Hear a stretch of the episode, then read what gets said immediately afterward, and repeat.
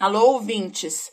Está no ar a coluna semanal Valorizando o Saber, do APU-BH, o Sindicato dos Professores da Universidade Federal de Minas Gerais, e do Campus de Ouro Branco da Universidade Federal de São João del Rei. Semana passada falamos da Marcha Digital pela Ciência, que vai acontecer no dia 7 de maio. A programação está no site apubh.org.br. Hoje, vamos falar da importância das universidades públicas para as ciências. Você sabia que 95% de todo o conhecimento produzido em nosso país vem das universidades públicas? Mas como se chega a este número? O conhecimento é uma construção coletiva. Por isso, só é considerado o resultado da atividade científica o conhecimento publicado em revistas especializadas.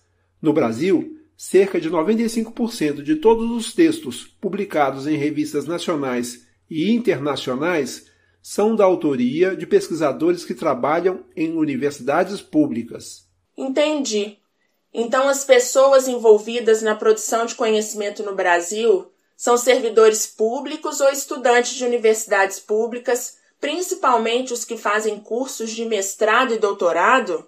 Isso mesmo mas as universidades públicas têm outras funções, como a formação de professores e professoras, engenheiros e engenheiras, médicos e médicas, quer dizer, todas as profissões que exigem formação especializada.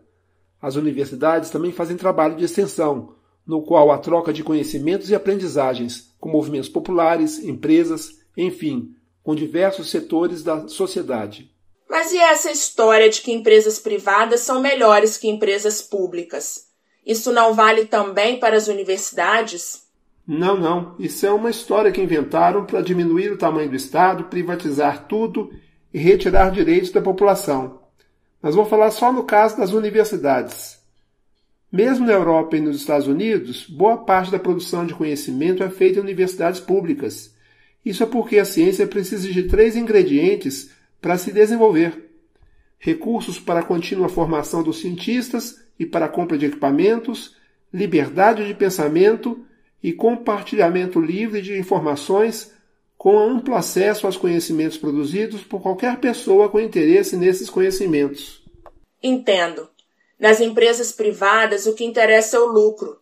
Acho que garantir liberdade de pensamento e permitir que informações geradas na empresa sejam livremente compartilhadas com a sociedade não tem mesmo a cara das empresas privadas.